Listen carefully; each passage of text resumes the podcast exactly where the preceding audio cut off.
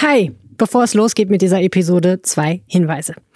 Als wir sie aufgezeichnet haben, waren wir ganz aufgeregt wegen des Drive-In-Weihnachtsmarkts, der im Stadion geplant ist. Eine Stunde später sah die Sache schon wieder ganz anders aus, weil Corona.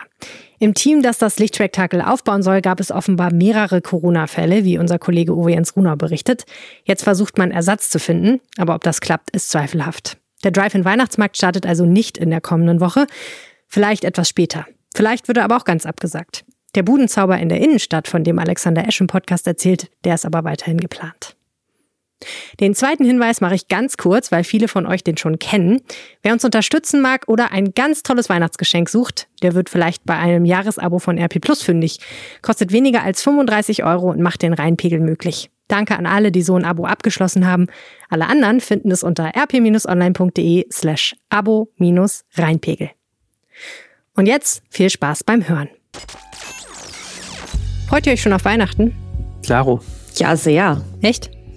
Ich finde, die Weihnachtsfreude ist dieses Jahr irgendwie ein bisschen getrübt dadurch, dass es alles sehr kompliziert ist, diese ganzen Planungen, was man alles darf und nicht darf und tun und lassen sollte. Ja, äh, St. Martin war schon etwas ernüchternd in der Beziehung. Aber trotzdem, ich meine, Weihnachten ist doch auch schön, wenn man im kleinen Kreis bleibt und auf den Gottesdienst verzichtet. Findest du nicht? ähm, nee, finde ich nicht. Also ich finde, Gottesdienst ist für mich total wichtig und vor allen Dingen ist Singen im Gottesdienst voll wichtig. Und Weihnachts ich finde, das macht am meisten Spaß am Weihnachtsgottesdienst. Und wenn man dann auch noch einen Weihnachtsgottesdienst hätte ohne Singen, fände ich voll blöd. Und mein Problem ist einfach so ein bisschen, meine Familie wohnt alle so in der Welt verstreut. Das heißt, auf jeden Fall werden wir Corona aus allen Ecken Deutschlands an einen Ort tragen, falls es jemand hat. Und äh, die Frage stellt sich einfach, ne, fährt man dann hin, lässt man es bleiben? Ich habe jetzt alles gehört von, ach, das geht schon, man soll sich nicht ins Hemd machen, über ähm, ja, mit Vorquarantäne und Tests, bis macht das auf keinen Fall, das ist eine riesengroße Scheißidee. Geht mir genauso. Und ich weiß jetzt echt nicht, was ich machen soll. Ich finde das auch ganz schwierig. Selbst im kleinen Kreis sind wir schon vier Haushalte. Ja. Da muss man sich mal überlegen, wie man das handhabt, ob da wirklich alle zusammenkommen. Ist so. Und dann muss es jetzt ja eigentlich schon so mal langsam auf die Kette kriegen, ne? damit das irgendwie. Und jetzt weiß sie ja einfach noch nicht, wie es Ende Dezember ist. Tja. Tja. So ist das. Jetzt habe ich euch die Weihnachtsfreude so richtig schön. Bis jetzt hatte ich mich noch drauf gefreut, aber jetzt, wo du das so sagst. so sieht's aus. Äh, ja, gut. Also, worüber reden wir heute im Podcast? Äh, wir haben die wunderbare Verena Kensbock bei uns, die ja Expertin ist für äh, Menschen, die mit den Corona-Maßnahmen ganz überquer gehen und sagen, das finden sie gar nicht gut und deswegen auch gelegentlich mal demonstrieren. Und da sprechen wir über die Corona-Demo am Sonntag, ne? So ist es, genau. Und Arne, wir müssen nochmal über die Maskenpflicht reden. Oh ja, ich habe gestern äh, mit, ein, mit, einer Freundin darüber geredet und festgestellt, die wusste auch überhaupt nicht mehr, wie jetzt die Regeln in Düsseldorf sind. Vielleicht sollten wir das nochmal kurz aufdröseln. Gute Idee. Aber wir können auch nochmal zurückkommen zum Thema Weihnachten. Es wird ja keinen richtig klassischen Weihnachtsmarkt geben, aber es wird so ein paar Ersatzsachen geben. Äh, spektakulärerweise einen Drive-In-Weihnachtsmarkt unter anderem und auch ein bisschen was in der Innenstadt. Und was das genau wird, darüber sprechen wir gleich. Mein Name ist Helene Pawlitzki und ich bin verbunden mit Arne Lieb und Verena Kensbock. Ihr hört Folge Nummer 132 dieses Podcasts und der Rhein steht bei 1,57 Meter. Rheinpegel. Der Düsseldorf-Podcast der Rheinischen Post. Und ich habe gedacht, wir starten heute mal mit dem Wetter vom Wetterstruxi. Was hältst du davon? Finde ich super. Okay, sonst machen wir es ja immer am Schluss. Hier kommt's. Man kann zumindest behaupten, dass an diesem Wochenende mal etwas passiert. Ich grüße euch damit zum Wochenendwetter.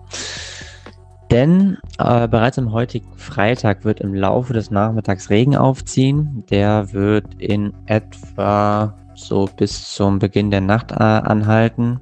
Und ähm, dabei fällt auch nicht so wahnsinnig viel Regen. Also wir werden so vielleicht mal einen Liter zusammenbekommen. Mehr wird es dabei nicht sein. Ähm, Im Tagesverlauf die, werden die Wolken langsam kompakter. Wie gesagt, zum Nachmittag hin oder beziehungsweise zum frühen Abend hin. Vermutlich so ab 16 Uhr wird dann leichter Regen einsetzen. Die Temperaturen liegen bei 6 bis 13 Grad. Der morgige Samstag wird uns in der ersten Tageshälfte noch die Reste der heutigen Front bringen, sodass eben ähm, die Wolken dann noch ein bisschen kompakter sein werden. Das ändert sich dann zur Mittagszeit. Dann werden die Wolken immer löchriger und dann zum Abend oder beziehungsweise zum Nachmittag hin werden dann, äh, wird dann die Sonne deutlich mehr sonnige Anteile bekommen am Wettergeschehen. Die Temperaturen steigen an, erreichen 12 bis 15 Grad. Dazu weht ein doch durchaus böiger Wind aus südöstlichen Richtungen. Der Sonntag wird uns in der ersten Tageshälfte noch vermehrt sonnige Momente bringen. diese werden sich dann bereits zur Mittagszeit etwas äh, mehr rar machen. Ähm, bei Böen so rund um 50 Kilometer pro Stunde aus südlichen Richtungen. Und zum Nachmittag in wird dann wieder der Regen einsetzen. Das wird dann in etwa rund um 15 Uhr passieren. Und dieser wird dann bis zum späten Abend beziehungsweise bis zum Beginn der Nacht zum Montag anhalten. Ähm, so rund um 6, 7 Liter werden wir zusammenbekommen. Das heißt, der Regen wird gerade so rund um 18, 19 Uhr am kräftigsten ausfallen und auch durchaus etwas stärker sein. Blicken wir noch kurz auf die neue Woche. Da ändert sich im Prinzip erstmal wenig. Es bleibt häufig wolkenreich. Zwischendurch sind dann Schauer dabei. Gerade zum Mittwoch hin kann es durchaus etwas mehr regnen. Aber so der große, ich sage jetzt mal Herbststurm oder ähm, ein äh, beginnender Wintereinbruch ist aktuell noch nicht in Sicht. Verena, schön, dass du im Podcast bist. Äh, wenn man muss auch sagen muss, äh, das Thema ist mal wieder ein bisschen krawalliger Natur, ne? So ist es. Die Corona-Demo ähm, sorgt ja immer wieder für ganz viele Diskussionen in der Stadt, auch diesmal. Sortier doch für uns nochmal bitte. Ähm, hier sind ja inzwischen wahnsinnig viele so Corona-Demos. Ich habe gelesen, es gab die Woche mal einen Aufzug von irgendwelchen Rechtsradikalen, aber nur 20 Stück. Aber dann haben wir ja auch noch die Corona-Rebellen. Und was ist das jetzt am Sonntag? Am Sonntag gehen die Querdenker auf die Straße, beziehungsweise die Gruppe Querdenken 211. Das ist die, der Düsseldorfer Ableger ähm, dieses Bündnisses. Ähm, hat diese Corona-Demo organisiert. Unter diesem Dach finden sich aber wie auch bei der letzten Demo der Querdenker im September immer ganz viele Gruppen zusammen. Also auch da sind wieder die Corona-Rebellen dabei, die ähm, regulär samstags in Düsseldorf unterwegs sind. Ähm, es ist aber auch diese Initiative Eltern stehen auf dabei, ähm, die sich zum Beispiel gegen ähm, eine Impfpflicht einsetzen. Okay. Hm. Also eine bunte Mischung von Menschen quasi. So ist es.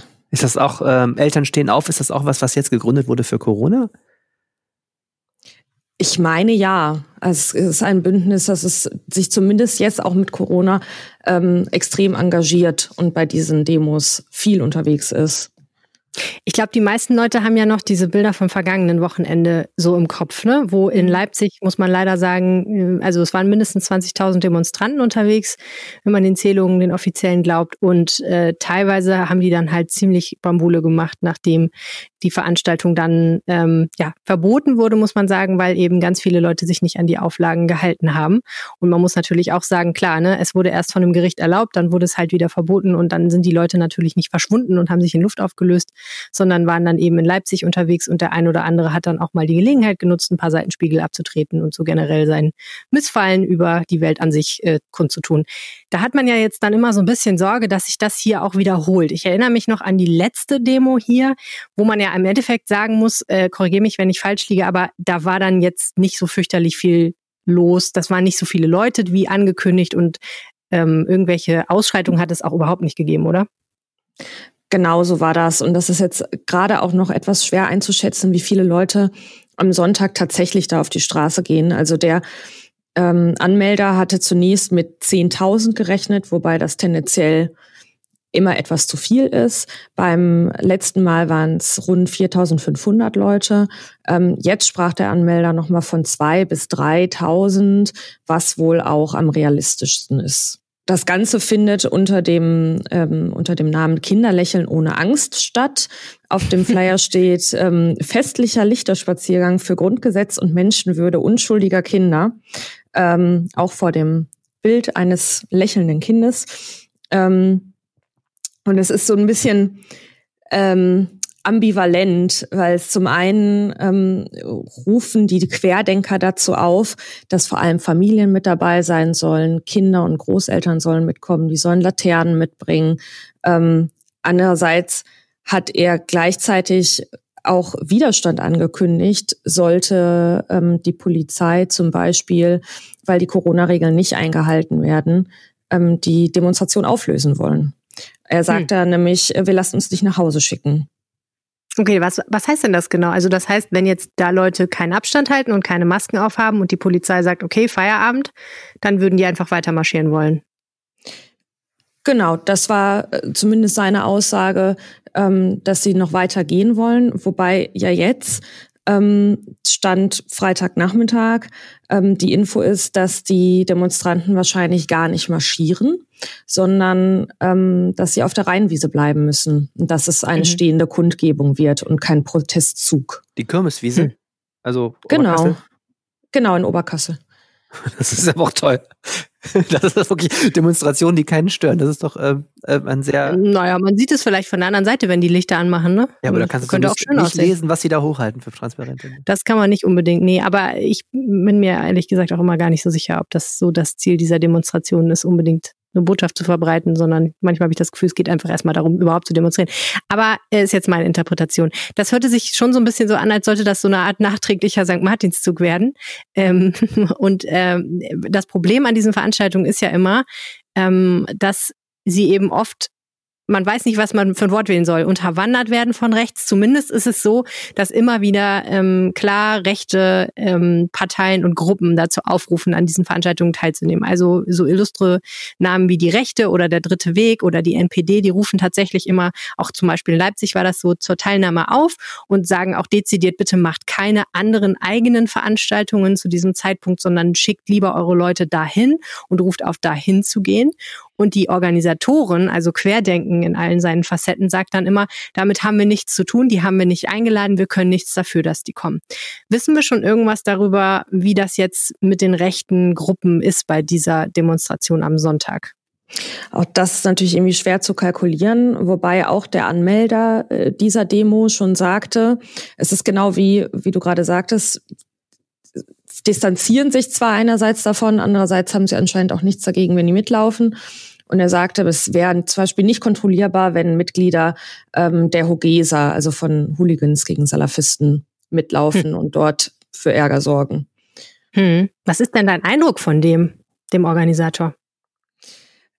Dass also sein Name ist Michael Scheele, ähm, der ist eigentlich beruflich DJ und vermietet mobile Diskotheken, äh, kommt aus Hagen und ähm, hat eben genau durch die Art seines Berufs jetzt seit März ähm, eigentlich keinen Job mehr. Ähm, was dazu führt, dass er ähm, sich total auf dieses ähm, Querdenken konzentriert und all seine Energie in diese Demonstration steckt. Ich glaube, sein Hauptanliegen ist es, ähm, keine Maske mehr zu tragen und auch, dass seine Familie keine Maske mehr tragen muss. Das sagte er mal in einem Gespräch zu mir, ähm, dass es das Wichtigste für ihn wäre, dass seine Kinder nicht mehr mit Maske zur Schule gehen müssen. Ähm, und ich glaube, dieses, dass dann auch Rechte bei diesen Demonstrationen mitlaufen, ähm, nimmt er zumindest billigend in Kauf. Also ich ähm, habe diese Querdenken 211-Gruppe bei Telegram ist noch relativ wenig aussagekräftig, aber ich verfolge jetzt seit Wochen schon diese Corona-Rebellen Gruppe und äh, bei, bei Telegram, ne, diese Austauschgruppe. Und äh, der Ton, der da gepflegt wird von einigen und der auch nicht, dem auch nicht widersprochen wird, das ist schon richtig harter Tobak. Also es sehr aggressive Suarten gegen Medien, gegen das Regime, also die Bundesregierung. Ähm, das ist schon ein wirklich ein, ein Becken auch von echt Radikalen und wirklich Leuten, die extremst aggressiv und extremst ähm, herabwürdigend äh, schreiben, ähm, diverse Verschwörungstheorien bedienen, das ist natürlich, man kann jetzt keine repräsentative Erhebung ähm, darüber machen, wie viele Leute das da teilen, die da mitmachen. Aber sowas wird ja schon ziemlich unwidersprochen oder auch wohlwollend ähm, geteilt. Also ich finde, das ist schon eine in ihrem ganzen Ton ziemlich krasse Bewegung, diese Corona-Rebellen zumindest. Ähm, und das ist schon immer ziemlich schwierig dann zu sagen, die, also ich finde es schwierig, es darauf zu belassen, die haben irgendwie ein, ein echtes Anliegen, was jetzt Kinderschutz angeht oder so. Ich habe den Eindruck, dass sie sich jetzt gerade so auf so Kinder kaprizieren, ist natürlich auch ein Versuch, ein etwas breiteres gesellschaftliches ähm, Bündnis dahin zu kriegen oder mehr Rückhalt zu kriegen. Aber es ist schon teilweise ziemlich gruselig, wer sich da äußert, zumindest in diesen Telegram-Gruppen und auch wenn man sich so anguckt, wer da bei den Corona-Rebellen mitläuft. Ich finde das schon ganz schön krass teilweise. Ja, bei den Corona-Rebellen ist das auch äh, viel eindeutiger noch, wie ich finde. Ähm, da sind wirklich einige Köpfe dabei, von denen man weiß, dass sie an der ähm, Gründung des Düsseldorfer Pegida-Ablegers beteiligt waren. Da sind Musiker dabei, die offensichtlich antisemitische Texte dann dort auch auf der Bühne singen.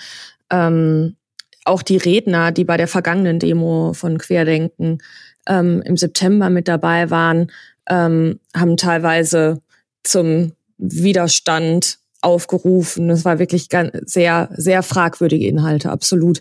Ähm, was ein bisschen problematisch ist, auch jetzt bei diesem Mal wieder, ähm, dass zum Beispiel der ähm, Anmelder der Demo jetzt noch nicht verraten möchte, wer zum Beispiel am Sonntag spricht. Ähm, seiner Aussage zufolge passiert das alles recht spontan. Das mag ich ehrlich gesagt nicht so wirklich glauben. Ähm, ich denke, das ist schon alles so organisiert und da müssen wir dann die Augen offen halten, wer dort dann auf der Bühne steht und was die Leute so erzählen. Hm. Es gibt ja einen ganz spannenden Bericht des NRW-Verfassungsschutzes zu dieser Thematik und zu der Frage, ist das jetzt tatsächlich eher, ähm, sind das rechte Gruppierungen? Wie weit sind die von rechts unterwandert? Wie weit sind die von rechtem Gedankengut durchsetzt? Wie radikal sind die wirklich? Und ähm, das eine ist, dass ähm, die, man jetzt nicht sagen kann, irgendwie Querdenken insbesondere oder sonstige Anmelder von Anti-Corona-Maßnahmen, Demos seien jetzt per se unbedingt Rechte, aber es gibt halt ganz klare Überschneidungen in der Ideologie. Also es gibt da einfach so, so Sachen, wo das so zusammenkommt. Das, was zum Beispiel Reichsbürger sagen und das, was eben viele Corona-Rebellen oder Corona-Maßnahmengegner denken. Und ähm, das Gefährliche an der Stelle ist halt, glaube ich, dass sich da so ein Schritt schrittweiser Prozess vollzieht, wo Menschen, die einfach erstmal angefangen haben mit ihrem Prozess, weil sie vielleicht beruflich beeinträchtigt waren, weil sie aus anderen Gründen was gegen Impfungen oder gegen irgendwas anderes hatten, weil sie prinzipiell eher skeptisch sind, was solche medizinischen Geschichten angeht, weiß der Geier. Oder weil sie eben auch einfach sagen, nee, äh, ich, ich glaube das so einfach nicht, dass die dann eben mit ihrem Gedankengut an vielen Stellen so eine Überlappung feststellen mit den Leuten, die da dann eben auch noch kommen. Also ich habe zum Beispiel erlebt, ähm, ich habe ein bisschen Kontakt mit einem der regelmäßig zu Querdenken-Demos geht und dem einfach äh, so ideologisch wohl recht nahe steht. Und ich habe ihm nach den Bildern aus Leipzig am vergangenen Wochenende einfach ein paar äh, Videos von Twitter geschickt und gesagt, guck mal, was deine Leute da angestellt haben. Und ähm, er, er argumentiert so auf zwei Seiten. Äh, das eine ist, dass er sagt, ähm, wir, wir sind die Friedlichen und wer da jetzt Randale macht, der hat gar nichts mit uns zu tun. Das finde ich persönlich leider nicht so überzeugend, weil ich finde halt, wenn man schon vorher sagen kann, dass da Leute wie zum Beispiel Hooligans dazu aufrufen, dahin zu fahren und äh, Bambule zu machen, dann kann man halt diese Veranstaltung so nicht durchführen. Aber das ist halt ein anderer Punkt. Aber das andere, was mich echt schockiert hat, ist, dass ich gesagt habe, ihr seid dafür verantwortlich als Querdenken. Und er hat geschrieben, verantwortlich ist die Merkel-Diktatur. Und da habe ich gedacht, okay, das ist halt eine Wortwahl, die kennt man von der AfD, die kennt man ähm, ja von von eben Reichsbürgern und rechten Gruppen. Also dieses Wort Merkel-Diktatur hat mir dann doch so, ge so gezeigt, wo dann so eine Überlappung stattfindet. Und ich könnte mir vorstellen, dass das dann bei vielen ist, dass die, ähm, ja, also man spricht ja mal vom Abdriften und das ist auch so ein bisschen das, was der Verfassungsschutzbericht sagt. Es kann halt schon passieren, dass diese ideologische Verpflichtung immer enger wird und dass man dann irgendwann den Unterschied auch nicht mehr so richtig sehen kann. So erlebe ich das auch bei dem An Anmelder der Corona-Demos hier in Düsseldorf, der auch so der Kopf ist von Querdenken 211. Ähm, benutzt auch vermehrt solche Begriffe und sprach in unserem letzten Telefonat auch ähm, von einem Krieg, der gewonnen werden muss. Ähm, obwohl er einerseits offen sagt, ähm, oder er betont, dass er jede Form von Links- und Rechtsradikalität ähm, bei den bei den Demos unerwünscht ist und dass auch Reichsflaggen er nicht sehen möchte, gibt es da auf jeden Fall Überschneidungen in der Ideologie. Was erwartest du denn jetzt für Sonntag genau? Es gibt ja auch eine Gegendemo, ne? Bislang ist keine Gegendemo angemeldet. Ähm, ah, okay. Das ähm, Bündnis Düsseldorf stellt sich quer, hat angekündigt, ähm, wenn die Demonstranten ziehen sollten, dann auch eine Gegendemo ähm, zu starten. Da das aber bislang ja nicht danach aussieht, wollen sie wahrscheinlich zu Hause bleiben, auch einfach aus Gründen des Infektionsschutzes. Okay, also dann, wenn, wenn die auf der Wiese stehen bleiben, gibt es denn noch eine Chance, dass das noch gekippt wird, dieses, dieses Gebot? Die Stadt bereitet wohl gerade eine Verfügung vor, ähm, dass sie dort bleiben. Ganz durch ist das aber noch nicht. Es gibt okay. noch nicht die offizielle Info, die offizielle Bestätigung. Was ist jetzt mit der Maskenpflicht auf der Demo? Gibt es da eine? Es gibt auf jeden Fall eine Maskenpflicht. Also laut Corona-Schutzverordnung müssen bei allen Versammlungen auch unter freiem Himmel mit mehr als 25 Personen alle Teilnehmer Masken tragen. Und das gilt damit auch für die Corona-Demo in Düsseldorf. Okay, da hatten wir auch irgendwie so ein bisschen unklare Aussagen in den letzten Wochen. Aber das ist zumindest klar, dass die Maskenpflicht da auch jetzt auch auf den Rheinwiesen gilt und auch wenn man gegen Maskenpflicht ist. Genau, da müssen sich alle dran halten. Okay. Unsere Reporter sind natürlich am Wochenende im Einsatz. Wenn ihr wissen wollt, was da passiert auf den Rheinwiesen, ihr müsst nicht selbst hinfahren. Ihr könnt natürlich, aber lasst es vielleicht besser bleiben, sondern schaut lieber auf RP Online vorbei und guckt es euch aus sicherer Entfernung an. Vielen, vielen Dank, Verena Kensburg. Sehr gerne. Maskenpflicht, apropos, du hast ja gerade schon äh, gesagt, äh, gefragt, wie es aussieht mit der Maskenpflicht auf der Demo. Ähm, die Maskenpflicht in ganz Düsseldorf gibt es ja jetzt so nicht mehr. Nein, das hat mich äh, den Montag und den Dienstag eigentlich ganz täglich von morgens bis abends beschäftigt, diese Frage. montags morgens gab es sie noch, die allgemeine Maskenpflicht. Montags mittags gab es sie dann nicht mehr. Äh, ziemlich kompliziert. Sollen wir es nochmal kurz zusammenfassen? Ich glaube, das ist schon recht wichtig, weil äh, ich merke, viele Leute wissen gar nicht mehr, wie das jetzt mit der Maske und Düsseldorf ist. Oh ja, das können wir machen und danach kann ich vielleicht die Mail von Lars vorlesen, der dazu auch was gesagt hat. Okay, also Düsseldorf hatte in der vergangenen Woche eine allgemeine Maskenpflicht verhängt. Nur noch in Grünanlagen dürfte man ohne Maske rumlaufen und ansonsten galten äh, bestimmte Ausnahmen. Äh, wir haben da letzte Woche im Podcast auch schon drüber gesprochen. Da galt diese Maskenpflicht ja noch, aber auch da war sie schon in der Kritik, weil die Regelung wirklich so ein bisschen gewöhnungsbedürftig war. Man stand ja in dieser Maskenverordnung, man muss sie immer tragen im Straßenraum, also auch in Unterbach, Wittlar oder Itter. Mhm. Ähm, also auch in den Randstadtteilen, solange man nicht objektiv ausschließen kann, dass man äh, sich einem anderen Menschen auf fünf Meter nähert. Und wir haben ja letzte Woche schon darüber gesprochen, dass das wirklich eine recht seltsame Regelung ist, weil wann kann man schon objektiv ausschließen, dass man sich jemand auf fünf Meter nähert?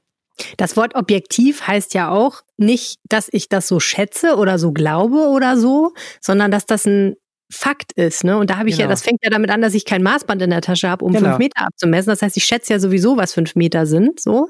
Genau. Also ja. sollte kein Gefühl sein. Ja. Und es war aber so eine äh, juristische Hilfskonstruktion, weil eigentlich wollten die damit sagen, äh, wenn du dir sicher bist, dass du keinem begegnest. Aber du musst es ja in eine Verfügung irgendwie in äh, juristischen Begriffe äh, gießen und da hat Düsseldorf selber offensichtlich diese fünf Meter erfunden und diese, diese wirklich schräge Formulierung. Hm. Und siehe da, das Verwaltungsgericht ähm, hat am Montagmorgen mitgeteilt, ja, wir halten das auch für eine nicht zulässige ähm, Regelung. Und zwar gibt es bei Verfügungen oder bei Gesetzen insgesamt gibt es ein sogenanntes ähm, Bestimmtheitsgebot. Also, das, was da drin steht, muss so klar bestimmt sein, dass die Bürger, also du und ich und unsere Hörer und Hörerinnen und Hörer ähm, verstehen, was gemeint ist. So, und diese fünf Meter Objektiv, da, das war so unklar, dass die Sorge war, dass die Leute dann die Maske abziehen und dafür dann ein Bußgeld kriegen, obwohl sie eigentlich in guten Glaubens gehandelt haben, einfach weil es nicht so klar definierbar ist. Und ja. Dann hat das Verwaltungsgericht eben gesagt, also das ist handwerklich schon ziemlicher Murks, juristisch handwerklich, also so nicht, liebe Stadt Düsseldorf eine der wenigen Instanzen, wo wir äh, im Voraus schon gesagt haben, äh, wir halten das auch für schwierig und dann hat das Gericht das bestätigt, was ich, also ich finde das immer, meistens ist, liegt man ja so halbrichtig mit dem und das Gericht überrascht einen dann noch, aber in diesem Fall hat das Gericht auch so ähnlich argumentiert wie du und ich letztes Mal im Podcast. Genau, das habe ich auch, hatte ich im Kommentar auch geschrieben, auch Leute ohne juristische Tiefenkenntnisse haben eigentlich genau dasselbe. Äh, das Selbst fand ich also auch beruhigend. Und das war ja dann auch, auch erstmal eine Stärkung äh, irgendwo auch der, der Gewaltenteilung in einem Rechtsstaat, dass sich Bürger ist jetzt auch egal, was für eine Motivation der Kläger hatte, ob der jetzt aus Corona-Rebellenkreisen kam oder nicht, ist völlig egal, aber es ist erstmal eine rechtliche ähm, Klärung. So. Ja. Und ähm, das Gericht hat sich nicht dazu geäußert, ob Maskenpflicht insgesamt gut oder schlecht oder sinnvoll ist und auch nicht, ob man eine allgemeine verhängen kann oder nicht, sondern die ja. Aussage war einfach, also so wie die Stadt Düsseldorf das gemacht hat, so bitte nicht. Genau, und dann wurde es, finde ich, sehr, sehr spannend, weil ich habe mir das angeguckt und gedacht, okay, es kann jetzt in zwei Richtungen gehen. Entweder sie sagen, na gut, dann lassen wir das mit der Maskenpflicht halt wieder, oder sie sagen, na gut, wenn jetzt das Problem ist, dass man wir diese Ausnahmeregelung geschaffen haben, dann schaffen wir einfach die Ausnahmeregelung ab und man darf die Maske gar nicht mehr abnehmen. Nichts mit fünf Metern, sondern Maske auf, kein Pardon, hier wird überhaupt nicht rumge tüdelt. Aber ja, es ist ja anders gekommen. Ja, man hätte natürlich eine allgemeine Maskenpflicht mit einer neuen Begründung. Man hätte sagen können, okay, fünf Meter geht nicht, dann machen wir jetzt folgende Formulierung und so. Ähm, es ist aber auch nicht gesagt, dass dieses Bestimmtheitsgebot das einzige Problem gewesen wäre. Also zum Beispiel eine allgemeine Maskenpflicht ohne Ausnahmen hätte man ja auch überlegen können, ist die überhaupt noch angemessen? Also wenn du jemand, der äh, wirklich keinen Menschen trifft, dazu zwingst, eine Maske zu tragen bei Androhung einer Geldbuße, kann natürlich auch sein, dass das vor Gericht die nächste Pleite gegeben hätte, weil das Gericht dann auch fragt, hm, ist das überhaupt angemessen? Und interessanterweise hat die Stadt Düsseldorf einen anderen Weg gewählt, und zwar haben die offensichtlich aus Sorge, nochmal also eine Klatsche vor Gericht zu kriegen, eine Maskenpflicht verhängt, die weniger weit geht als die Verfügung vor der allgemeinen Maskenpflicht. Mhm. Also in Düsseldorf gilt ja schon länger im öffentlichen Raum eine Maskenpflicht, schon seit einigen Wochen. Und vorher galt die ja zum Beispiel auch für ein paar Stadtteileinkaufsstraßen, die Benderstraße in Gerresheim, die Nordstraße in Pempelfort zum Beispiel. Da musstest du ja auch Maske tragen. Und selbst das hat sich die Stadt Düsseldorf nicht mehr getraut, nochmal zu verfügen.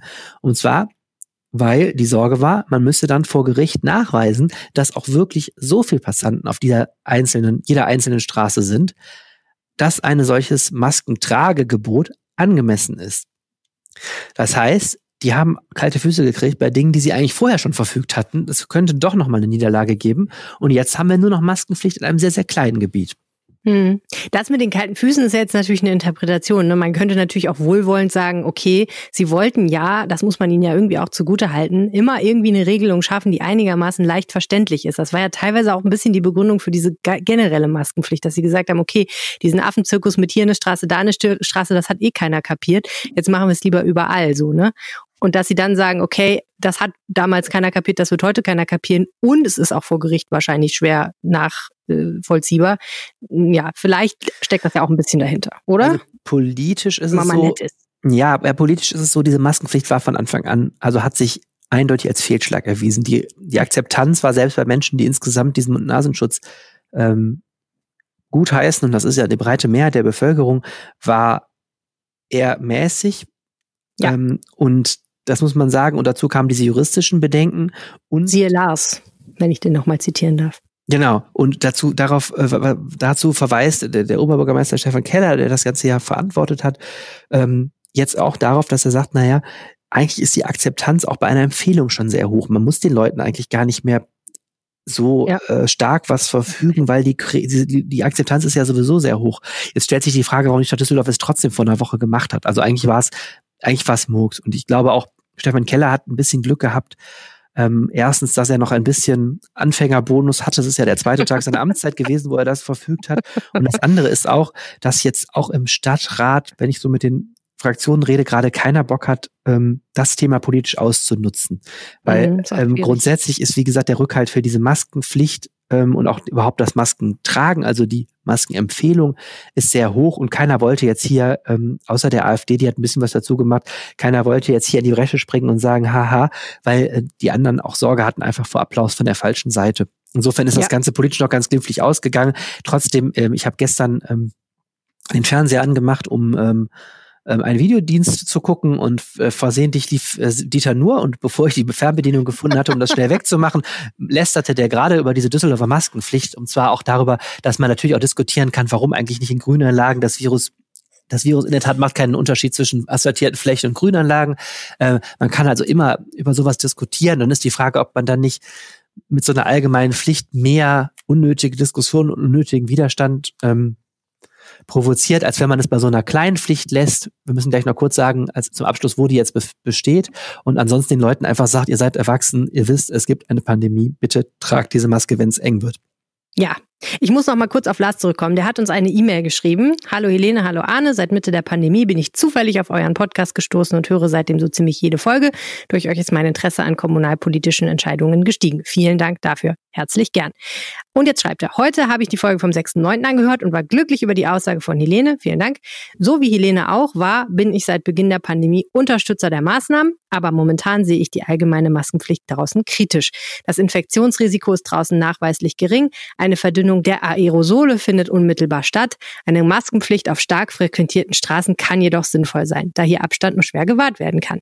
Ich selbst wohne weit im Düsseldorfer Norden, wo nicht nur durch Corona die Bürgersteige eher leer sind, beziehungsweise ein Ausweichen der Personen so gut wie immer möglich ist. Solche Orte existieren in Düsseldorf überall, werden aber nicht mehr differenziert betrachtet. Für mich ist die allgemeine Maskenpflicht nicht besonders einschränkend, aber ich sehe die Gefahr, dass solche überzogenen Entscheidungen Wasser auf den Mühlen der Verschwörungstheoretiker sind.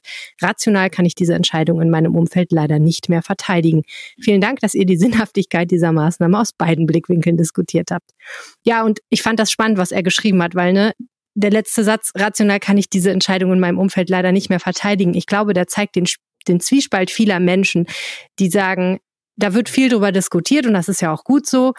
Und wenn man aber sagt, ich bin irgendwie guten Willens und ich will, dass die Pandemie schnell zu Ende ist und ich bin auch bereit, mir da einige Einschränkungen in meinem Alltag, vielleicht auch in meinem Berufsleben, auch persönlich so äh, abzuholen.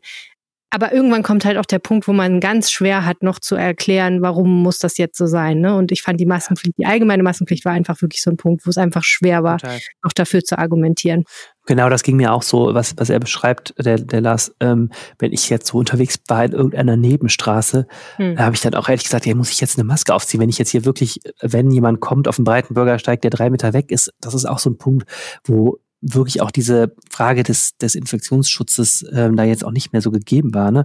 Wo man wirklich das Gefühl hatte, jetzt trägt man hier völlig unnötig diese schon sehr nervige, also finde ich ja. so, ich trage die natürlich und finde das auch alles äh, infektologisch sinnvoll, aber äh, es ist trotzdem nervig, vor allem über längere Zeiträume und wenn ich jetzt irgendwie schön mit dem Hund spazieren gehe und gerade keinem Menschen begegne, nervt es mich schon, wenn ich die ganze Zeit eine Maske aufhabe. Ja, du gehst ja auch raus, weil du atmen willst.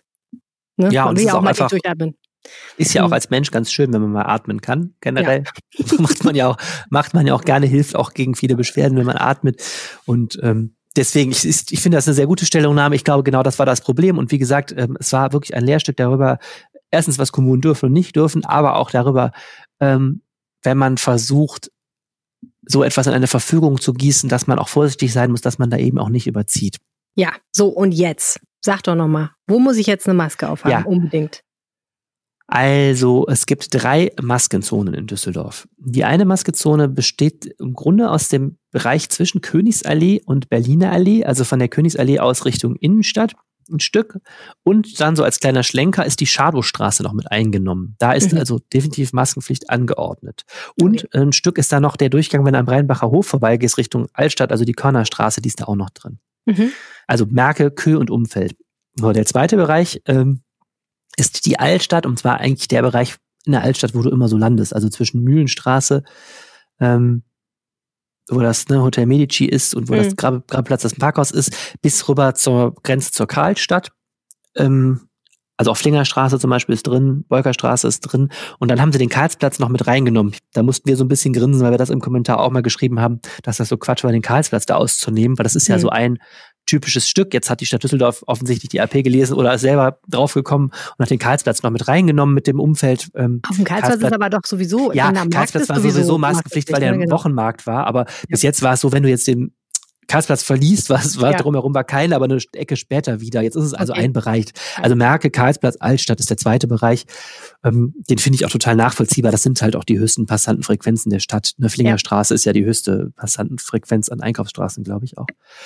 Und der dritte Bereich äh, ist auch total easy. Der Vorplatz vom Hauptbahnhof, also der Konrad-Adenauer-Platz und der Platz hinter dem Hauptbahnhof, dieser schrecklich zugebaute äh, Bertha von Suttner-Platz. Dort ist also auch Maskenpflicht. Und damit man es sich nicht so leicht merken kann, gibt es auch noch jeweils Zeiten dazu. Bei den Einkaufsstraßen äh, 10 bis 19 Uhr, also die Hauptgeschäftszeit, wobei die Geschäfte noch bis 20 Uhr aufhaben, aber gut, die letzte Stunde scheint das Coronavirus da weniger zu interessieren. Also 10 bis 19 Uhr das hat mich wirklich gewundert. Und das andere ist eben der Hauptbahnhof, da ist 6 bis 22 Uhr, damit auch die, der morgendliche Berufsverkehr da schon mit einbezogen ist. So, und ansonsten, um es einmal kurz abzuschließen, gilt natürlich weiterhin Maskenpflicht in öffentlichen Verkehrsmitteln auf Wochenmärkten. Ähm, und es gibt ja noch so einige andere Bereiche. Und mhm. ansonsten gilt eine dringende Empfehlung, dort wo es eng wird, trotzdem eine Maske zu tragen, auch wenn man nicht mehr fürchten muss, dass das Ordnungsamt kommt und Knöllchen schreibt. Also mit anderen Worten, wenn man ein bisschen seinen gesunden Menschenverstand anschmeißt, dann könnte man eventuell auf die Idee kommen, wie es geht. Und kriegt genau, also nicht das nur auf die Behörden schimpfen, es gibt auch eine Eigenverantwortung äh, im Leben eines eines Bürgers und einer Bürgerin und die äh, dürfen wir auch weiterhin nutzen und äh, eine Maske tragen dort, wo es uns sinnvoll erscheint. Sehr schön. Okay, so, das war jetzt das bürgerliche Wort zur Maskenpflicht. Das Wort zum Sonntag. Dann können wir ja jetzt mal äh, die, die niederen Instinkte in uns ansprechen und ein bisschen über Weihnachtsmarkt Ach, reden, ne, Arne? Du bist doch gerade, du, du, du bist doch so traurig, dass Weihnachten wegfällt. Ich bin ja mit Weihnachten leid, offensichtlich schon, solange es was Leckeres zu essen gibt. Bist du zufrieden, wenn du zu Hause auf dem Sofa sitzen kannst, ein bisschen Weihnachtsfilme gucken? Ja, eigentlich ist das schon, ich, das ist, das Groteske ist ja, ich beschwere mich ja jedes Jahr darüber, dass ich so weit fahren muss und so, ne? Und jetzt, wo ich nicht fahren sollte, bin ich total traurig, dass ich nicht fahren sollte. Und wahrscheinlich werde ich es trotzdem machen. Also ja, es ist nicht ganz hundertprozentig rational, aber so ist das halt mit Weihnachten. Also, es gibt ja eine spektakuläre Entwicklung, muss man sagen. Ähm, ursprünglich haben wir ja alle gedacht, Weihnachtsmarkt können wir uns dieses Jahr komplett abschminken. Das wird nicht stattfinden in keiner Form. Und man muss ja auch einfach sagen, das, was sonst immer in der Düsseldorfer Innenstadt passiert, nämlich dass da an quasi der gesamten äh, Innenstadt, in der gesamten Innenstadt irgendwie äh, immer wieder Buden aufgebaut werden und dass sich die Leute da wirklich einfach drängen um die Glühweinstände und andere Spezereien und Einkaufsmöglichkeiten, das wäre wahrscheinlich auch wirklich jetzt nicht so angesagt gewesen. Aber seit äh, einigen äh, Stunden kann man schon fast sagen, also noch nicht sehr lange, ist klar, dass ähm, in der Düsseldorfer also im Stadion, etwas äh, passieren wird, was es noch nie gegeben hat. Und ich bin wirklich eigentlich sehr gespannt, wie das aussehen wird, nämlich einen Drive-In-Weihnachtsmarkt sozusagen. Unglaublich. Crazy shit, oder? Als ich das gelesen habe, habe ich gedacht, what will they think of next? Also eine Kreuzung aus äh, irgendwie einem Drive-In und einem Autokino und einem Weihnachtsmarkt oder so, ne? Genau, also eigentlich ist es ein sogenanntes Drive-In-Lichterspektakel. Ähm, wenn ich das richtig verstanden habe und unser Experte Uwe Jens Runau kann vielleicht nochmal Bescheid sagen, falls ich es nicht habe, ähm, ist das so, dass man in die Arena reinfährt mit seinem Auto, das kostet 20 Euro. Im Auto dürft, ja, pro Auto. Pro Auto, nicht pro Nase, Ich immerhin. habe nur ein Auto, okay. Ja. Ja, okay, ja, also. Achso, pro, halt- okay, pro Stimme, man hätte auch pro Passagier, Entschuldigung. ich dachte schon mal, soll ich denn mit zwei Autos durchfahren? ja, ähm, ich weiß nicht, wie es mit Anhängern ist, Arne. Ähm, aber du, du darfst natürlich in dem Auto nicht mit einer beliebigen Anzahl von Leuten sitzen, sondern das, auch das muss Corona-safe sein. Ne? Das heißt, äh, ich glaube, ich weiß gar nicht genau, aus zwei Haushalten und nicht mehr als zehn Personen. Das wird sowieso schwierig mit einem normalen Pkw. Also ja, auch da ist man angehalten, sich einigermaßen vernünftig zu benehmen.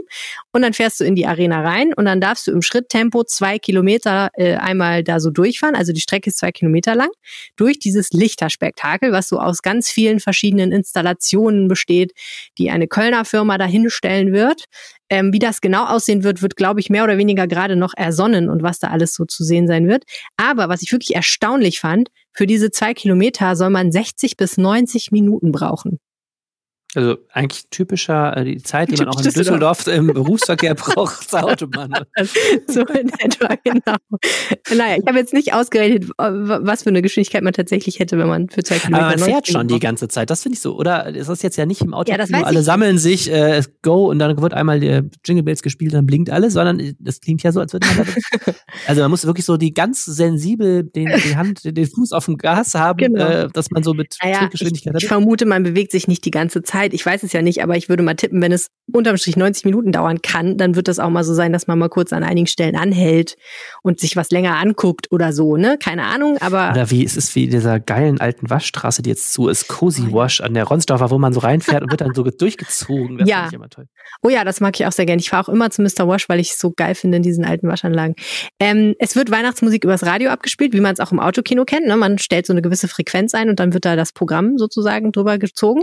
Und das ist sozusagen das eine. Das andere ist, dass es neben der Arena, also draußen, ein paar Buden geben wird mit einerseits äh, Getränken und Essen, interessanterweise auch Glühwein. Zum Thema Glühwein können wir gleich noch was sagen, denn in der Innenstadt, wo es ja auch ein Angebot geben wird, wird es keinen Glühwein geben. Aber bei der Arena wird es schon Glühwein geben und aber auch so äh, Kunsthandwerk und so Sachen, was man halt so vom Weihnachtsmarkt kennt. Und dann kann Aha. man vor einer Bühne parken, auf der ja. Düsseldorfer Gruppen, ich zitiere, auftreten. Wer das genau sein wird, ist noch ganz unklar. Vielleicht macht auch die Musikschule mit. Und dann, äh, ja, kann man sich da gut gehen lassen. Ja, und Vorverkauf startet heute. Also heute, wo wir aufnehmen, Freitag der 13., Und Vorverkauf, ja, okay. kann man Da muss man wahrscheinlich so einen Slot dann wieder Ja. buchen, ne? Dass er dann irgendwie da, so ein bisschen wie bei, wie bei der Fähre wahrscheinlich. Man sich, reiht man sich so Reihen ein und wird dann irgendwie. So sieht's aus. Man hat wie immer bis zum Dreikönigstag Zeit, also 6. Januar, um sich das mal anzuschauen. Und ja, äh, also äh, unser Autor Oviens Runau ging stark davon aus, dass im Laufe dieses äh, Lichterspektakels, dieser Laufzeit, sich die Arena und äh, vor allen Dingen die Veranstaltungstochter, die Live, da noch einiges ausdenken wird und vielleicht auch an dem Konzept noch fallen wird. Denn ich vermute mal wirklich, dass sie das jetzt so ziemlich aus dem Boden gestampft haben ähm, und ja, da, da kann man ja noch gucken, ob sie sich dann noch neue Sachen ausdenken und so weiter. Spannend ist ja auch zum Beispiel, werden eigentlich auch Radfahrer oder Lastenräder äh, da das ist komplett ohne Verkehrswende, kann man da auch mit, kann man auch mit der Bahn durchfahren, zum Beispiel, wenn man keinen eigenen Pkw hat, dass die Rheinbahn vielleicht äh, hm. Bus mal stellt oder sowas, wäre doch auch mal spannend. Das wäre wir spannend, wir, aber. Wir wollen doch mobilitätsmäßig immer so eine moderne Stadt sein. Das doch ja, da hört es dann nämlich auf, ne? Das muss ich auch nochmal zum Thema Weihnachten nachtragen. Ich würde ja super gerne mit dem Zug nach irgendwie sonst wohin fahren, aber ich fürchte ja, ich werde das Auto nehmen müssen dieses Jahr. Sonst oh. steigen wir, ja, weil meine Verwandten schon gesagt haben, du kommst doch da wohl nicht mit dem Zug, oder? Ja, das stimmt. Also, und ich meine, die Bahn sagt ja, es ist total safe und so, aber wenn ich mal ehrlich bin, glaube ich das auch nicht. Also, weil ja, wenn du da eingedost sitzt mit irgendwie 100 anderen Leuten. Das ist der, ehrlich gesagt, der meistgehörte Satz dieses Jahr von Leuten, die irgendwie darum um ihr Geschäft kämpfen, ist, ey, das ist aber total safe. Also ja, das ist das Problem. Ne, das ist so ein bisschen irgendwie, ich meine, keine Ahnung, das ist schwer zu sagen, aber äh, ich, ja, ja. gefühlt. Also sagen wir mal so, ich könnte mir gut, wenn es jetzt hart auf hart käme und ich hätte gar kein Auto, dann würde ich auch Zug fahren. Aber wenn man es vermeiden kann, würde ich halt auch einfach zur Beruhigung meiner Angehörigen, die über 60 sind, nicht unbedingt. Ja, ja. Naja. Egal. Ähm, es gibt noch was anderes zu erzählen, nämlich äh, auch in der Innenstadt soll es ja was geben, nämlich eine so Fortsetzung des sogenannten Heimatsommers mit anderen Mitteln. Und darüber habe ich mit unserem lieben Kollegen Alexander Esch gesprochen. Das können wir uns jetzt mal anhören. Ja, Alexander Esch, sieht ja nicht so gut aus mit Weihnachtsmärkten in diesem Jahr in Düsseldorf. Schon so klar, ähm, bei den hohen Corona-Zahlen wird das auch nichts werden. Es gibt aber so ein bisschen ein Trostpflaster, ne? Ja, es gibt so einen Weihnachtsmarkt Light oder in, in sehr Light, muss man, muss man sagen. Aber ein bisschen was wird es geben. Ähm, wir kennen das ja schon ein bisschen aus dem Heimatsommer, dass an verschiedenen Stellen in der Innenstadt Buden aufgebaut waren und die Schausteller da ein bisschen was verkaufen konnten, mal eine Bratwurst oder so.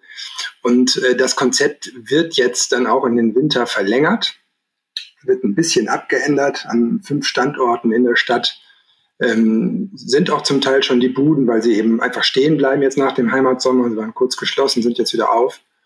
Und ähm, jetzt äh, werden die an fünf Standorte zusammengezogen. Ein paar ziehen jetzt noch um, ändern so ein bisschen ihr Konzept. Dann gibt es eben auch die heißen Maronen oder äh, äh, Reibekuchen und so ein bisschen Lebkuchen, also diese klassischen äh, weihnachtlichen Angebote. Und das Eis ist dann aus dem Sortiment raus.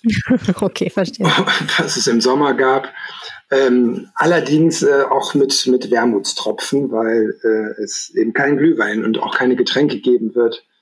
Und ähm, man darf eben letztendlich nur so ein To-Go-Geschäft da anbieten aus Sicht der mhm. Schausteller. Mhm. Und äh, das heißt, man kauft da seine Wurst und muss sich dann auch entfernen wieder von, von der Bude. Also so richtig Weihnachtsmarktatmosphäre mhm. ist das nicht.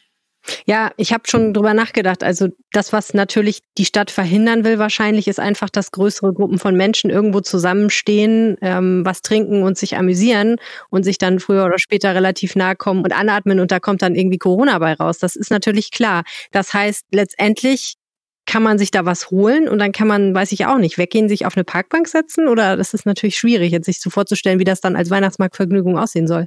Ja, das ist genau. Also bei den, bei den Händlern ist es jetzt, hat sich das eher so etabliert, dass da eben Menschen auch in der Mittagspause vorbeikommen und sich dann was holen und wieder gehen. Also da hat sich auch so ein Stammpublikum entwickelt, haben mir so ein paar Schausteller erzählt.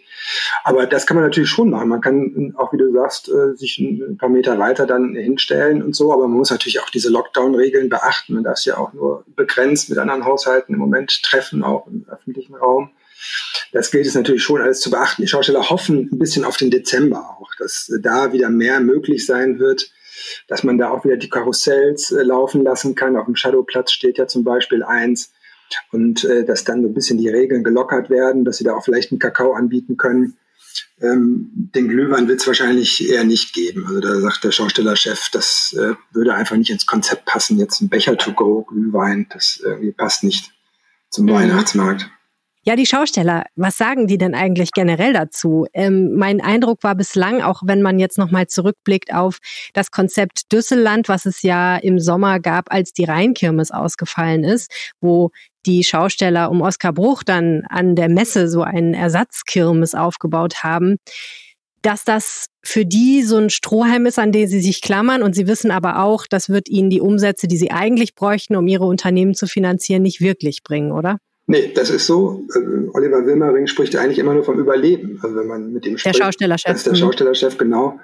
Und ähm, so stellen das auch die Schausteller dar. Ich habe mich mal so ein bisschen umgehört bei denen, aber die sind unterm Strich einfach sehr dankbar, dass sie überhaupt ein bisschen Geschäft machen können. Die stehen halt da dann auch alleine drin in diesem Laden. Normalerweise engagieren die Personal und so. Wenn da so ein Glühweinstand zum Beispiel brummt am Weihnachtsmarkt, ist das natürlich was ganz anderes als jetzt. Aber die stehen da immerhin alleine drin und können so ein bisschen Umsatz machen um einfach so ein bisschen die laufenden Kosten auch zu decken. Also das ist so konzipiert, dass eben so jede Schaustellerfamilie in Düsseldorf oder Umgebung da so einen Stand wenigstens hat. Und ähm, das äh, wissen die schon sehr zu schätzen. Also das, äh, das kommt da deutlich raus, wenn man mit denen spricht. Hm. Wie funktioniert das denn so generell mit Schaustellern, wie, wie, wie funktioniert dieses Geschäft? Also was ich mir ja gut vorstellen kann, es ist ein ziemliches Saisongeschäft so.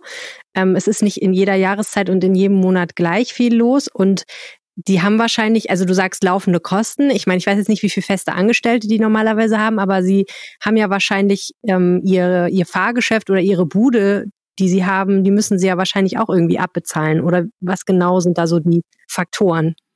Ja, das, das kann ich ehrlich gesagt gar nicht so genau sagen, ähm, wie genau da die laufenden Kosten sind und was die da zu bewältigen haben. Und natürlich ist das ein Saisongeschäft. Die gucken eben auch schon äh, auf diese Winterpause, die denen dann droht. So ab Januar haben die dann klassischerweise eben auch Monate, wo sie eben keine Einnahmen haben.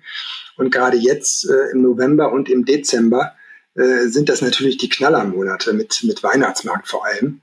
Und äh, die gehen denen natürlich jetzt richtig flöten. Die hoffen so ein bisschen, dass sie auch ähm, als Lockdown-Geschädigte da ein bisschen was erstattet bekommen von den Umsätzen aus dem letzten Jahr, weil so ein bisschen Weihnachtsmarkt ist ja im November dann immer auch. Aber ähm, das, der große Teil spielt sich natürlich eigentlich im Dezember dann ab. Also da, äh, das ist schon jetzt einfach eigentlich eine sehr wichtige Saison für die Schausteller. Mhm. Und wenn du sagst überleben, dann geht es jetzt erstmal darum, dass man nun nicht komplett bankrott geht wahrscheinlich. Aber genau, die Insolvenz zu verhindern, das ja. ist äh, tatsächlich das Ziel. Und ähm, ja, also jetzt waren sie zum Beispiel, also das gab ja ein paar Tage äh, zu, nachdem eben dieses Heimatsommerkonzept dann abgelaufen war, Ende Oktober und dann unklar war, wie geht das jetzt weiter.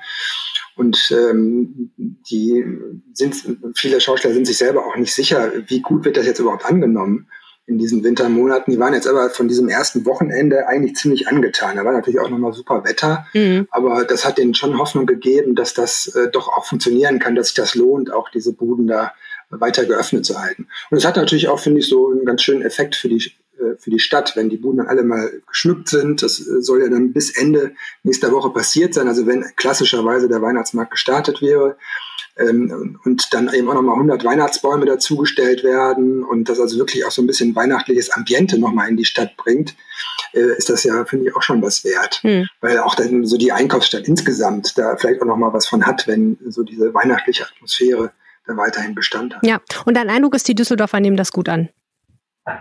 Das war der Eindruck der Schausteller, ja. Also äh, ich, der Einzelhandel selber hatte ja schon ähm, ähm, da große Befürchtungen, weil ganz am Anfang, als dieser Lockdown sich anbahnte, da deutlich weniger Frequenz in der Stadt war.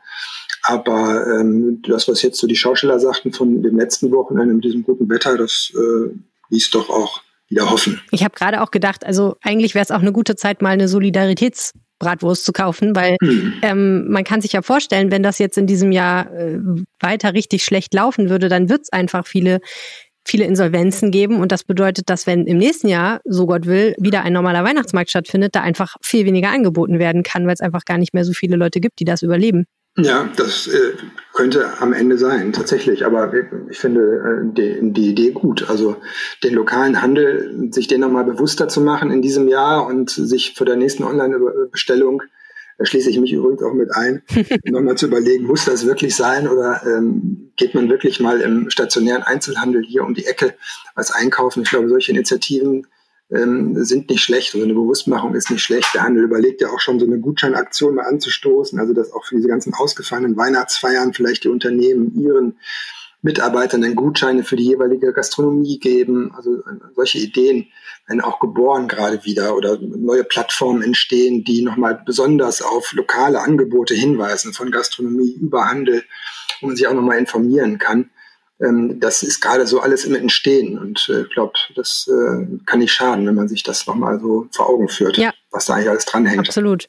Wenn es ein normaler Weihnachtsmarkt wäre in der Innenstadt von Düsseldorf, dann würden wir natürlich online und auch in der Zeitung Karten veröffentlichen, wo man genau sieht, mhm. wo, was, wo gibt's was und wo kann man den günstigsten Glühwein kriegen und wo gibt's eine neue Spezialität, die es letztes Jahr vielleicht noch nicht gab.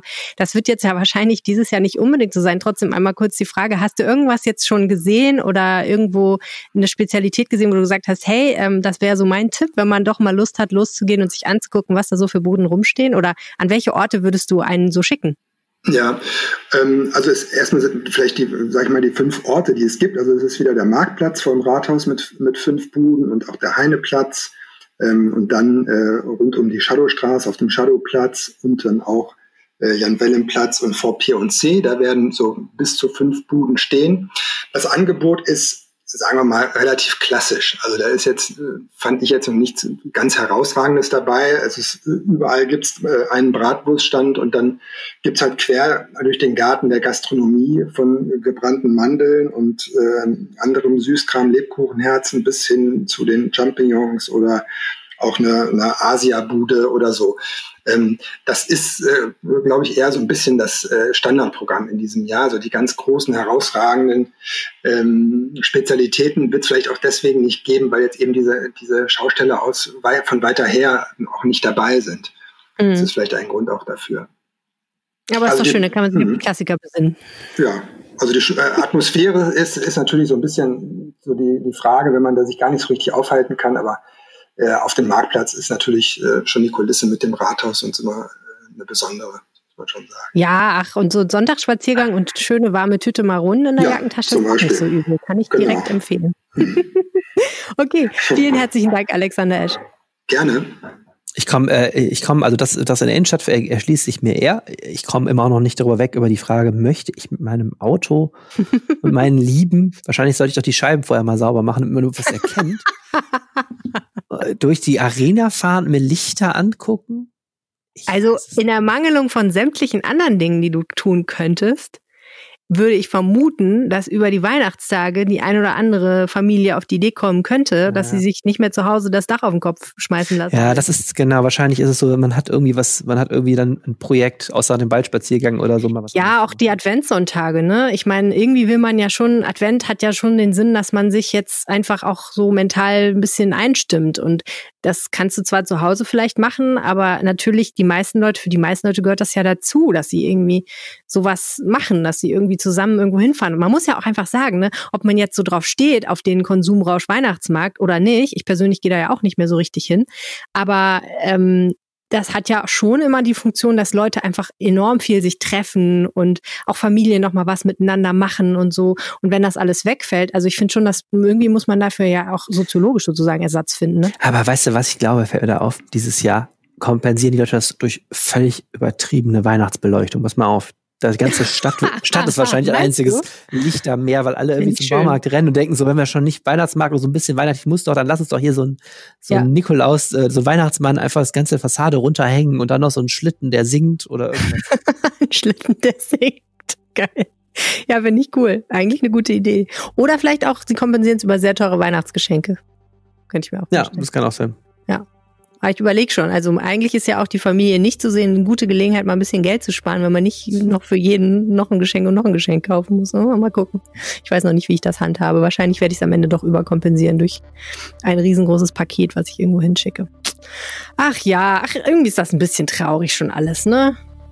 Ich weiß auch. Ja, irgendwie schon. Ich finde das so, ach, ich habe ja auch noch Geburtstag, Arne. Du ja, auch. Ja, auch noch. Ne? Ja, oh das Gott. wird echt, also das ja. wird auch eine kleine Feier. Ja. Wenn es überhaupt eine Feier wird. Nein, ich habe ehrlich gesagt Feier. schon überlegt, ob ich einfach am Rheinufer, äh, jemand darf doch am Paradiesstrand Feuer machen, oder? Darf man das ja, oder ist das ein, Also zumindest so aus Corona-Schutzgründen ist es nicht verboten. Ich, also, doch, da, ich glaube, da gibt es eine Stelle, oder nicht? Ja, ich, würd, ich habe überlegt, ob ich ein. Nee, am Paradiesstrand? Da darf man auch grillen und so, oder? Also ich habe das neulich mal nachgeguckt, aber ich habe keine so richtig vertrauenswürdige Quelle gefunden. Aber ich habe ehrlich gesagt überlegt, ob ich das mache. Ich habe ja jetzt sogar noch im Lockdown Geburtstag, man kann nicht mehr essen gehen. Nee. Also das Letzte, was man machen kann, ist ja wenigstens irgendwie essen gehen. aber du kannst dir von einem sehr, sehr teuren Restaurant was schicken lassen. Ja, ja, das habe ich jetzt auch überlegt. Aber Viele Sterne-Restaurants machen sowas. Eigentlich auch nicht schlecht. Ja, es ist schon trist, diese ganzen. Wobei ich äh, kurz sagte jemand zu mir, dass wirklich richtig ist, wenn wir jetzt noch bis März durchhalten, haben wenigstens alle einmal Geburtstag gehabt und konnten es nicht feiern. Das ist dann auch wieder fair irgendwie, ne? Das stimmt. Ja, das stimmt. Ja, ich habe ja schon, glaube ich, mal erzählt, ne? Letzten Dezember habe ich meinen Geburtstag noch gefeiert. Gott sei Dank. Und Stimmt. da hat noch keiner geahnt, dass irgendwie wenige Wochen später äh, Schicht im Schacht ist und man im Grunde genommen nichts mehr so wirklich mit gutem Gewissen machen kann. Also, naja. Ja, ich bereue auch immer noch, ich habe Weihnachten, äh, ich, äh, Karneval hat mich jemand überreden wollen, mit nach Köln zu kommen äh, am Wochenende und ich hatte irgendwie keinen Bock. Oh, Ja, das wäre die letzte Gelegenheit gewesen, mal so richtig. Also ich meine, das sind ja jetzt so Momente, ja, du wusstest ja nicht, welche historische Tragweite das hat, ne? das stimmt. Ach naja, irgendwann wird es alles besser und wir werden das äh, drüber lachen und unsere Kinder werden sagen, was habt ihr euch eigentlich so angestellt? Mein Gott. Dann seid ihr halt mal nicht zum Karneval gegangen. Ja, aber Weihnachten, das schmerzt schon. Mir tut es irgendwie so leid, Ja, dass man bei einem so ein schlechtes Gewissen hat, wenn man Leute sieht. Das ist ja, Ja. kriegen ja irgendwie auch die Kinder, die kriegen ja einen Rappel irgendwann. Ja, absolut. Und die verstehen das ja auch gar nicht, warum irgendwie alle so vorsichtig sind und so. Nun wohl. Auf Nun jeden wohl. Fall, wir können ja immer einen Podcast, das ist ja schon mal schön. Und äh, ja, wer uns dazu was sagen möchte, der kann das auf verschiedenen Wegen tun, zum Beispiel per E-Mail an reinpegel.rheinische-post.de. Äh, oder ihr twittert uns an. Die Helene heißt at Helene Pawlitzki, ich heiße at Arne Lieb. Genau. Ihr könnt uns auf einen Anrufbeantworter sprechen unter 0211 9763 4164 oder eine WhatsApp schicken unter 0171 90 38 099. Über beides freuen wir uns unbändigst. Äh, ja, ich wollte gerade was anderes sagen. Was wolltest du denn noch sagen, Arne? Ich komme immer noch nicht über das Lichterfeste. So, Wieso? ich hoffe, wir haben euch weitergeholfen. Noch ist Zeit, bis Weihnachten ein Auto zu kaufen, wenn ihr noch keins habt, um ins Lichterfest in die Arena zu kommen. Ansonsten wünschen wir euch eine schöne Woche. Genau, ich verleise uns auch meinen Corsa. Macht's gut, tschüss. Tschüss. Mehr im Netz. Alle Nachrichten aus der Landeshauptstadt findet ihr auf rp-online.de slash Düsseldorf. Ihr interessiert euch für News aus Düsseldorf? Dann abonniert jetzt den Düsseldorf Aufwacher. Jeden Morgen Nachrichten und Hintergründe aus NRW. Dazu die aktuellen Düsseldorf News von unseren Partnern bei Antenne Düsseldorf. Sucht einfach Düsseldorf Aufwacher in eurer Podcast-App oder bei Spotify. Bis dann.